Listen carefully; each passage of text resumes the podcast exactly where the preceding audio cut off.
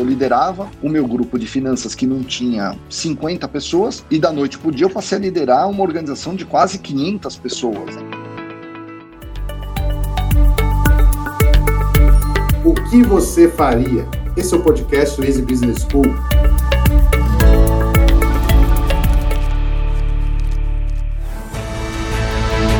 Seja bem-vindo ao nosso novo encontro. A cada novo episódio você vai conhecer como executivos de diferentes indústrias enfrentaram os dilemas da direção de negócio. Acreditamos que essas histórias poderão se somar às suas e contribuir para qualificar o processo de análise e tomada de decisão gerencial. Também vamos conversar com nossos professores para manter você atualizado sobre as novas soluções para os desafios de gestão no Brasil. Olá, eu sou Renato Fernandes, professor de Direção Comercial, Negociação e Comunicação do Easy Business School, e hoje a nossa conversa é com Alexandre Velila, CEO do CELAP e nosso aluno do PMD 2016. Alexandre, conta pra gente quem é você e como você chegou até o CELAP. Ok, professor Renato, um prazer enorme estar aqui e falar um pouquinho de toda essa experiência, essa trajetória e esses momentos aí com todos os nossos ouvintes dessa renomada e querida instituição que é o ISE. Né, Alexandre Velila Garcia, tenho 46 anos, venho da região do ABC, sou tenho dois filhos, uma menina de três anos e meio, a Maria Helena, o Teodoro, que acabou de chegar, né, fez aniversário recentemente de nove meses e tenho trilhado a carreira na área financeira. Né? Eu comecei a minha carreira em consultoria tributária, isso lá nos anos de 1994. A carreira começa um pouquinho antes, né? porque na faculdade eu fiz econômicas, né? Aí depois acabei fazendo contabilidade, fiz MBA e depois né, tive assim meu ápice na minha trajetória estudantil, lá em 2016, fazendo o curso com vocês do IESE, o PMD, e que por uma coincidência, a gente vai conversar um pouquinho mais na frente, né? Foi seis meses antes de eu assumir a presidência do seu lab. Então, eu até hoje reputo isso como uma grata e providencial coincidência. Mas voltando, né, na época da faculdade, eu militei muito ali na empresa júnior, né? Então comecei como diretor financeiro com 17 anos, depois a presidência da empresa júnior e, e, no estado de São Paulo éramos só em nove empresas júniores, né? Então foi um negócio muito bacana e que me incentivou e me provocou essa vontade de militar em consultoria e auditoria, né?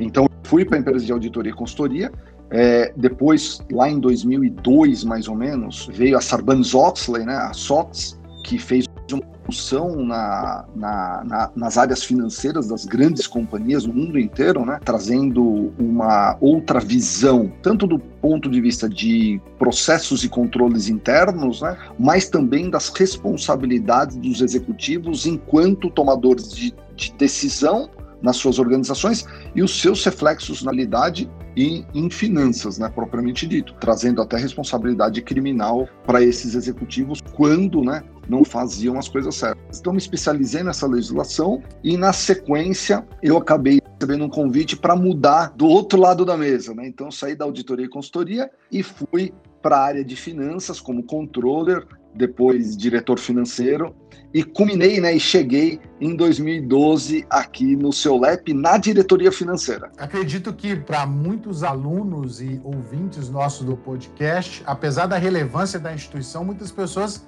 não conhecem o seu LEP. Fala para a gente um pouco mais o que é essa instituição, o que ela faz, quais são os principais diferenciais aí do seu LEP. Solep é uma instituição de ensino focada em cursos de inglês, espanhol e programação, agora recentemente.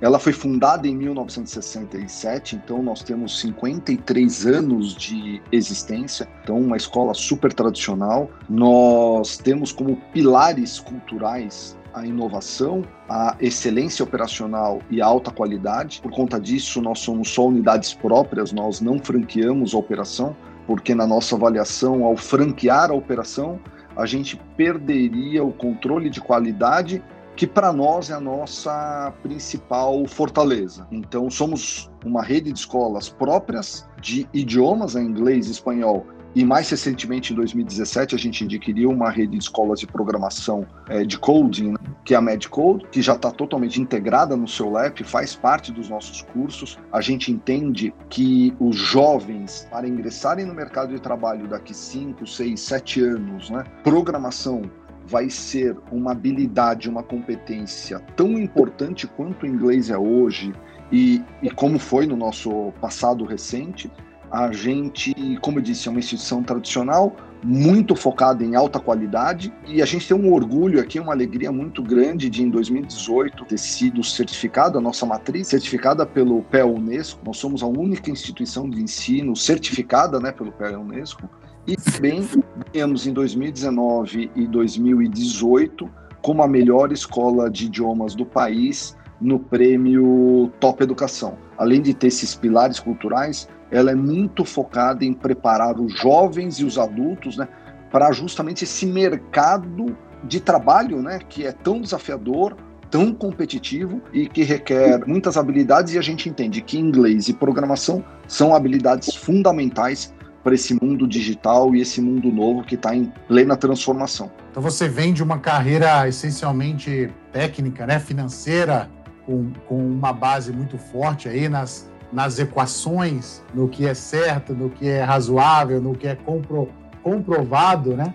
Você, em 2012, chega como CFO, 2016 passa por um programa de direção geral que tem essa missão de oferecer uma visão de toda a instituição, da pessoa que está numa posição de dirigir a organização olhando, olhando de cima né, para toda a instituição. Meses depois, aí em 2017, você se torna CEO. Conta pra gente, Alexandre, qual foi o seu maior desafio aí no seu LEP ao longo dessa transição. É, Renato, e isso foi muito interessante, né? Em 2017, o seu LEP ele fazia dois, dois aniversários, o cinquentenário, nos nossos 50 anos. Imagina, né? Você tá numa, no Brasil, um país super complexo de operar, super difícil, e o seu LEP, ao longo desses 50 anos, sempre muito bem colocado e segmentado, né? É uma instituição renomada, né? E também o aniversário de cinco anos do investimento do fundo. O fundo entrou em 2012, como eu comentei no início, ele adquiriu 100% das ações do Solep, né? Era o aniversário de cinco anos. Então, quando eu assumi em 2017 a presidência, a gente tinha alguns grandes desafios, tá, naquele momento. O primeiro, a gente obviamente precisaria trabalhar com pioneirismo e protagonismo a reinvenção do seu LEP por conta de uma reinvenção da indústria. A educação no Brasil ela é extraordinariamente analógica, né? Então, quando você pensa em uma escola, você idealiza lousa, giz, o professor num tablado, os alunos enfileirados em carteira. Isso é mais do que 90, 95% da educação do Brasil hoje.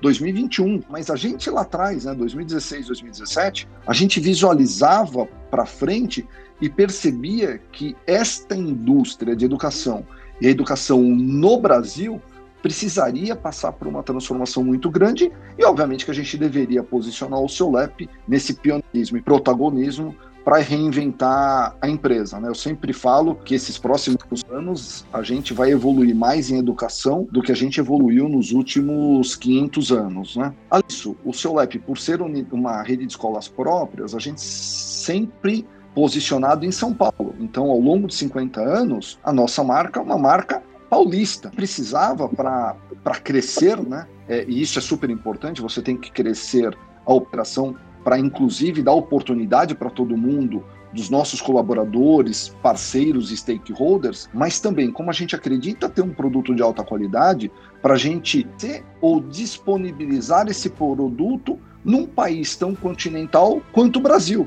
E a gente conseguir indiretamente ajudar aí o Brasil a evoluir no mercado de educação com soluções inovadoras e de alta qualidade que a gente entende que o Solep provê. Então, o segundo desafio era nacionalizar o Solep. Em 2021, a gente com muita alegria aí já está em 10 estados. Bom, quais os critérios que você utilizou para esse grande desafio? Você tinha aí uma, pelo que você está dizendo, uma empresa tradicional, um produto de muito boa qualidade, que havia sido aí é, colocado aí sobre uma, digamos, uma nova tensão né, do fundo em termos de colaboração e crescimento. Você assume como CEO, olha para o Brasil com toda essa extensão, imagina, há uma grande oportunidade de crescimento, porém grandes dificuldades, né? de acesso, essa nossa expansão traz uma dificuldade enorme em termos de acessibilidade também. O próprio, próprio sinal de internet não é todo local que é tão. Aqui em São Paulo a gente tem dificuldade de internet, imagino aí ao longo de todos os pontos do Brasil. Quais os critérios você levou em conta, Alexandre, para buscar os seus resultados né, e crescimento para todo o Brasil, para o seu lema? É, professor Renato, você traz um ponto extraordinariamente importante que eu sempre bato nessa tecla. Né? O Brasil é um país continental e no mercado de educação o que não faltam são desafios. Né?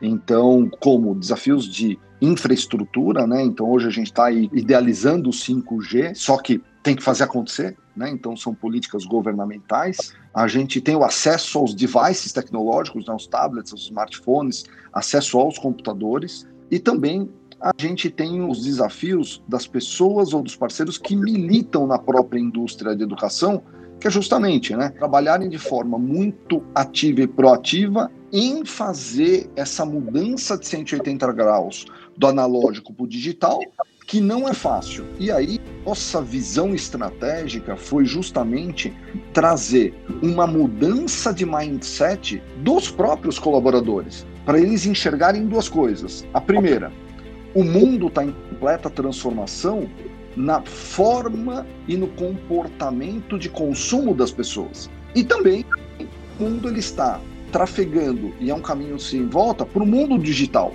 Ou seja, o consumo ele iria para o digital. Isso era a nossa visão já em 2017, 2017 e que, obviamente, a Covid agora em 2020 só fez confirmar e antecipar muito esse movimento. Mas quando a gente estava facing, né, encarando todas essas dificuldades, qual que foi o meu critério, né? Qual foi a minha visão para a gente conseguir fazer de forma ordenada e sustentada essa mudança dentro aqui da escola. Primeiro, uma fidelidade absoluta ao nosso DNA cultural.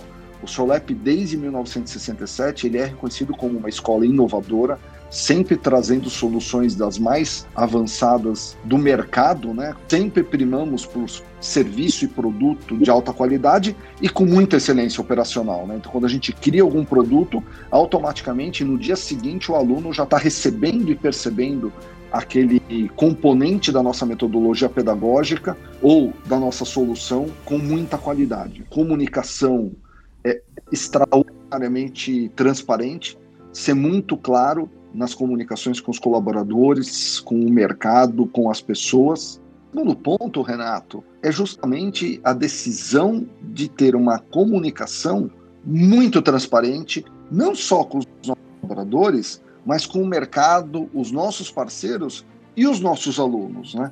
deixando muito claro quais seriam os caminhos quais são os desafios que a organização está enfrentando e quais seriam as nossas decisões. Então, uma comunicação extraordinariamente transparente foi chave nesse processo quando a gente hoje olha pelo retrovisor colocar o aluno como foco absoluto das nossas decisões. Antes, o Solep estava no centro e o aluno trafegava em torno das nossas soluções. Eu tinha as unidades de rua, ou dentro das empresas na modalidade in company, ou dentro dos colégios na modalidade in school, e ele tinha essa forma de consumir, que era a forma que eu ofertava. Se a gente colocou o aluno como protagonista da decisão de consumo e criou produtos ao redor dele em que ele pudesse definir quanto, como, onde e quanto ele queria consumir os nossos produtos e serviços, né? Então a decisão passou a ser exclusivamente dele. E eu internamente sempre faço uma analogia com o IESE, por exemplo, né? Se você faz um curso remoto, ele tem um investimento e tem uma qualidade. Se você faz um curso presencial, ele tem um investimento, mas a mesma qualidade, a mesma experiência e de ser de alta qualidade. Né? A gente procurou formar parcerias estratégicas, eu acho que a humildade é um componente importante dos líderes, né? a gente precisa reconhecer que a gente tem limites e que a soma ela sempre é exponencial. Né? A gente sempre consegue, com parcerias estratégicas relevantes, potencializar as nossas potencialidades, as nossas fortalezas e dirimir as nossas fraquezas, né? Então a gente fez parceria com o Facebook, a gente fez parceria com o National Geographic Learning, a gente fez parceria com a Apple. Então, parcerias com grandes players de tecnologia para nos deixarem numa posição estratégica relevante para que as mudanças do mercado e as novas soluções a gente percebesse rapidamente e conseguisse implementar o que tem de melhor. E outra, todas as decisões partem né, de a gente gerar crescimento, tanto os crescimentos de margem quanto o crescimento de números absolutos, porque só assim que você consegue dar oportunidade, reter talento e trazer talento para a organização, que é importante essa oxigenação, isso aumenta a criatividade e cria né, um círculo virtuoso dentro da organização. Ao longo desses últimos anos, eu acompanhei muitos diretores gerais tentarem implementar isso que você disse que é a modificação de mindset. Né? De alguma forma, a adequação ao mercado acabou, até por esse momento que nós estamos vivendo, né? Acabou sendo um, um tudo ou nada, né? Para muitos negócios, ou você modifica a sua, a sua, forma de ofertar o seu produto e serviço, ou você pode deixar de existir. Não dá mais para a gente discutir conceitualmente a necessidade de colocar o cliente no centro. Você está dizendo, olha, isso foi fundamental para o crescimento da instituição. Agora, como um, uma pessoa de carreira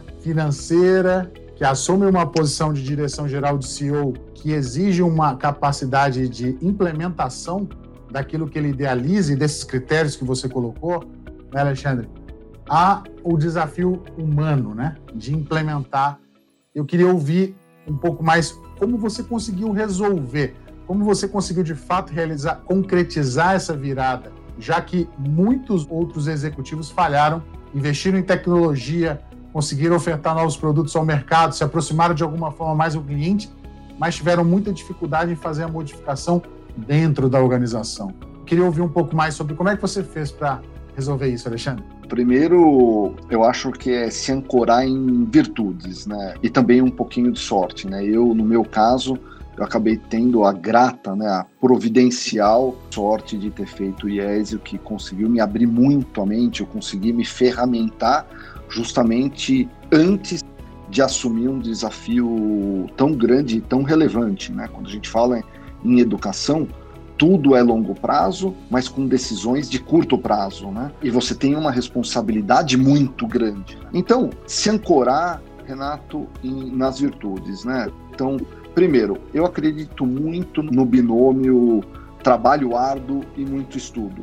Obviamente, né, eu venho, milito, né, e venho de uma carreira longa até, né, mais de 20 anos na área de finanças, né? Então eu me considero assim um especialista na área de finanças. Por outro lado, eu não tinha conhecimentos fortes na área de marketing, até de gestão de pessoas, né? Porque eu liderava o meu grupo de finanças que não tinha 50 pessoas e da noite para o dia eu passei a liderar uma organização de quase 500 pessoas né, em todos os níveis, né, meu reporte direto, os diretores, e aí você também, né, todos os stakeholders, né, você tem o relacionamento com o acionista, você tem um relacionamento com seu corpo diretivo, todo o management team, os colaboradores em si, parceiros, né? Você passa a ter uma posição institucional muito relevante e no final das contas você precisa flexibilizar entender muito o tom da tua comunicação para que ela seja muito bem entendida e recebida, porque eu volto naquele tema, né? Quanto mais transparente você for na sua comunicação, mais você consegue engajar e alinhar todo mundo com relação à tua visão e ao caminho que você espera. Você precisa ter visão, né? A gente precisa se antecipar aos movimentos de mercado. Não tem jeito, né? Senão você fica fora, né? Se a gente não tivesse feito esse movimento aqui no seu LEP, lá desde 2017, 2018, quando, por exemplo, chegou a Covid em 2020, a gente teria sofrido demais. Né? Não que a gente não sofreu, mas eu já estava, eu brinco internamente, né? Quarta marcha, eu já estava quase ligando o turbo, porque a gente estava com várias soluções para serem implementadas em 2022. O que eu fiz é antecipar um ano e meio essas implementações, que é levar o nosso curso de presencial para 100% digital, desde 2017, 2018 eu acredito muito no hands-on, né? Mesmo os, os líderes e os executivos porem a mão na massa, estarem com as suas equipes. Eu brinco também internamente que é no headquarter, né? Aqui na, na matriz, as nossas unidades são espalhadas, né? A gente está capilarizado. Aqui eu brinco que é o Pentágono e as nossas unidades é o Afeganistão. Aqui eu tenho todos os KPIs, todos os dashboards, todas as informações com precisão, mas me falta um componente aqui que ele é extraordinariamente relevante, que é o calor, que é o contato com o nosso aluno, né? Que é o nosso cliente, o nosso consumidor. E isso a gente não pode perder, né? Então a gente precisa estar, enquanto líderes, né, executivos e empresários, né, muito em contato com o nosso consumidor, o nosso cliente, né? E sentir esse calor, para que a gente também consiga usar do nosso principal papel, que é facilitar as coisas, né? No final das contas, o CEO ele também é um grande facilitador da organização, ajudando nas priorizações e nas alocações dos recursos. E por fim, é motivar e engajar constantemente as pessoas, porque quando você traz uma solução, quando você trabalha, né, com um produto inovador de alta qualidade, ninguém consegue fazer nada sozinho. Então nós somos aqui mais de 400 pessoas loucas por transformar a vida das pessoas por meio da educação. Então é engajá-los constantemente nesse grande propósito que a companhia tem. Como é que você avalia a contribuição do seu LEP para a ampliação do acesso ao ensino no Brasil? Você disse que nós partimos de uma realidade lá atrás, de uma situação essencialmente analógica. E a sua empresa, ela utiliza da tecnologia como grande força motriz para facilitar o acesso e qualificar o ensino. Como é que você avalia esses dois momentos? Até onde nós chegamos? Quanto você acha que o seu LEP já conseguiu contribuir em termos de facilitação de acesso à educação brasileira, Alexandre? Eu vou responder essa pergunta em duas partes. Né? A primeira, fazendo um, um link que está implícito na tua pergunta, que é a responsabilidade social. Eu acredito muito que educação é a responsabilidade primária dos governantes. Né? Então, a gente precisa ter políticas governamentais robustas, estáveis, para que a gente consiga fazer mudanças de patamar dentro da educação. Mas se a gente olhar para trás, quantos ministros da educação passaram pelo Brasil nos últimos 10 anos? Né? A gente não tem nem continuidade e muito menos estabilidade ou uma diretriz. Né? Então, isso é uma responsabilidade deles.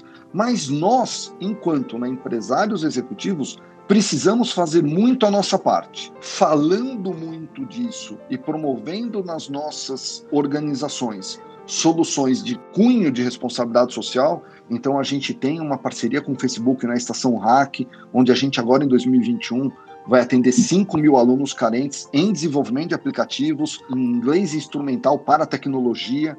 A gente tem uma parceria muito bacana com o CEAP Pedreira, todo uma de inglês lá, de curso de grade intracurricular e extra também, é do seu LEP, é um projeto maravilhoso. Então, o CEAP Pedreira, para quem não conhece, uma instituição de 35 anos, ela, em, o ano passado, em 2019, ganhou como a melhor ONG de educação do Brasil, esse ano, 2020, como a melhor ONG da região Sudeste. Eles fazem um trabalho maravilhoso lá, é uma região muito pobre né, da nossa capital, e a gente está muito intensamente lá com eles para prover uma educação de alta qualidade, em que o material lá e a metodologia pedagógica de inglês é do seu para essas crianças carentes. Então é um grande diferencial para eles no futuro quando a gente pensar em inclusão deles no mercado de trabalho.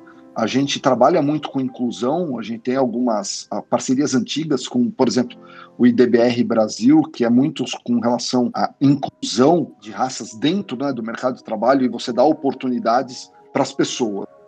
A gente tem que fazer a nossa parte tem que trabalhar conjuntamente, enquanto líderes e formadores de opinião, para promover essa preocupação que é só através da educação que haverá genuinamente uma mobilidade das classes sociais e o Brasil se transformar de fato num país desenvolvido. A segunda parte é como que o seu LEP encarou, né? O que, que ele percebeu? Sistema analógico de educação não conversa mais com as crianças e com os jovens. Eles já nasceram no mundo digital. Não é só você usar os devices, que são bom, os tablets, os smartphones ou os computadores. Ou você pegar o livro impresso, digitalizá-lo e colocar dentro do seu tablet. Isso não é né, transformação digital. Esse é o primeiro passo. Né? Transformação digital de fato é você pensar tecnologicamente, é você trazer os componentes de tecnologia como realidade aumentada, inteligência artificial, que para mim é a grande disrupção na indústria, é o uso massivo de inteligência artificial na metodologia pedagógica, para dentro do seu produto, para dentro do seu serviço. Né? Então, a gente tem feito muito disso para as crianças e para os adolescentes. A gente, desde o ano passado, nós não vendemos mais curso de inglês. Nessa parceria com a National Geographic Learning, a gente criou um novo curso PBL, né? então um aprendizado baseado em projetos, em que a gente dá os cursos em inglês com programação, utilizando muita criatividade, raciocínio lógico, incentivando essas crianças a pensarem, a se jogarem, a se comunicarem, dando ferramentas para elas com as habilidades do século XXI para elas terem aí uma inserção mais efetiva no mercado de trabalho. E o mesmo para os adultos, né? Usar tecnologia dentro da metodologia pedagógica. Você que é um conhecedor do mercado brasileiro como potencial e das carências que esse país tão rico tem, queria que você falasse um pouco sobre o futuro. Em termos de potencial de disrupção ou de avanço, como é que você enxerga? Qual a sua perspectiva futura para o nosso país, Alexandre? Bom, no mundo, né, é, Renato, a gente caiu um meteoro, né, o ano passado, né, chamado Covid, e que antecipou N disrupções. E eu acho que a única vantagem da Covid é que ela afetou globalmente. Então, ela deixou todo mundo no mesmo patamar de consumo digital. Isso trouxe alguns benefícios para todos, né? É, que foi, na minha avaliação, as pessoas ficaram menos resistentes a fazer operações dentro do computador, dentro do mundo digital, porque essa era a única forma delas ou consumirem ou através de Zoom, Skype, etc. Né? O grande benefício desse meteoro Covid que chegou foi criar ou tirar a resistência das pessoas para consumirem e trafegarem no mundo digital. É justamente isso, né? A gente precisa incorporar as tecnologias dentro da metodologia pedagógica. A gente fala num país continental como o Brasil, tão carente de recursos, a gente precisa invariavelmente ter políticas governamentais robustas e ter formadores de opinião, a sociedade civil, os cidadãos, cobrando com muita seriedade que os nossos governantes trabalhem e coloquem isso como agenda prioritária, porque senão a gente não vai ter um desenvolvimento no nosso país e a gente não vai estar tá criando um mundo melhor para os nossos filhos. Essas agendas deveriam tratar de três coisas na minha cabeça. Primeiro, infraestrutura. A gente precisa realmente facilitar o acesso 5G no Brasil inteiro. Entendo que o Brasil é um país continental, ele tem várias dificuldades, mas a gente precisa trabalhar de forma muito séria, porque isso vai ser disruptivo. Né? Segundo, a gente precisa ter políticas de crédito para que as pessoas tenham acesso aos devices tecnológicos, né? que as pessoas consigam comprar bons computadores, bons tablets, bons smartphones, porque isso vai ser a grande veia ou a grande ferramenta para se comunicar, para se usar o mercado ou o mundo digital propriamente dito. Terceiro é o setor público emprestar o que o setor privado já vai estar fazendo de incorporação dessas tecnologias, porque a gente não pode, enquanto país, aumentar ainda mais esse gap entre o público e o privado. Isso não pode acontecer. Mas, por outro lado, eu não posso cercear o mercado privado de se desenvolver. E com tecnologia, você imagina né, o poder, né, como a inteligência artificial pode ser poderosa. Imagina aquele aluno ele junto com o seu professor, e aí eu acho que é importante né, a gente pontuar que o professor passa a ter um papel ainda mais importante como um verdadeiro coach dos estudos dos alunos, direcionador, ele trabalhar com o aluno a quatro mãos ali, não é só é, transferir conteúdo e conhecimento, mas sim transformar o aluno no grande protagonista dessa decisão de quais, quais são os caminhos que ele deve seguir para melhor se formar, né? Então, e aí voltando nas tecnologias e voltando especificamente na inteligência artificial, olha que ferramenta poderosa o professor e o aluno receberem um relatório com precisão cirúrgica quais são os pontos que aquele aluno deveria melhorar, ele tem aquelas dificuldades, e quais são os exercícios complementares para ele dirimir aquelas dificuldades, e por outro lado, naqueles pontos que aquele aluno já tem fluência, tem conhecimento, ele tem facilidade, que ele possa escalar esse conhecimento mais avançado, né? e de forma também muito precisa e cirúrgica. Você coloca isso ao longo de anos, é um salto disruptivo. Alexandre, nós estamos chegando ao fim do nosso papo. Essa é uma história realmente toca a todos nós, porque trata de um tema que qualquer pessoa hoje aqui no Brasil se interessa, que é o tema da educação e o potencial que a educação tem para o país. A CEULEP acabou de ser aí case da Harvard Business Review na edição de março. Parabenizo vocês por essa história incrível, faço votos para que de fato a gente possa seguir nesse caminho que você traçou aqui de perspectivas tão desafiadoras, mas essencialmente positivas como visão de futuro geral. Eu queria pedir para que você aproveitasse esse espaço final para dividir com a gente um grande aprendizado da sua trajetória pessoal, daquele estudante de empresa júnior ao CEO de uma empresa que virou case de uma revista internacional, que emprega pessoas, que tem essa missão, esse propósito tão audacioso de contribuir para a educação do Brasil. O que você pode deixar aqui para os nossos ouvintes como uma mensagem de um grande aprendizado pessoal seu? Eu queria falar duas coisas, né, como mensagem final. Primeiro, essa é uma tecla que todo mundo bate, que é a resiliência. É importante sermos resilientes, tanto na vida pessoal quanto na vida profissional, com um componente de muito otimismo. Né? Trabalhem arduamente, estudem bastante, as coisas vão dar certo, seguramente. Essa é uma certeza. Né? E a segunda é encarar a jornada se aproveitando dos conhecimentos, né? A gente de vez em quando é muito ansioso para o next step, né? Poxa, mas e daqui um tempo, mas essa dificuldade, e será que eu chego lá, não chego lá e etc.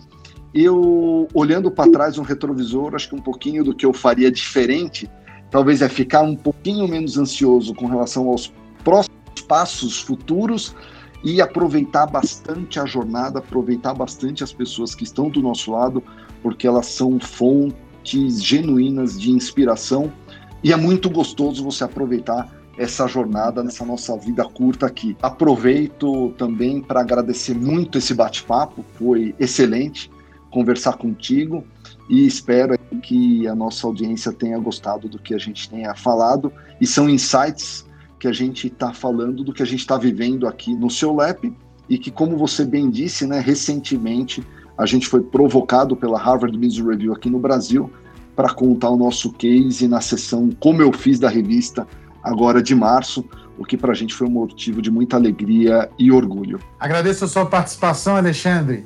Deixo aqui uma provocação a todos os nossos ouvintes. Se você viesse de uma carreira técnica e fosse chamado para assumir um desafio de direção geral, que exige competências que você pode ainda não ter, mas a empresa te inspira por uma missão com um propósito, o que você faria?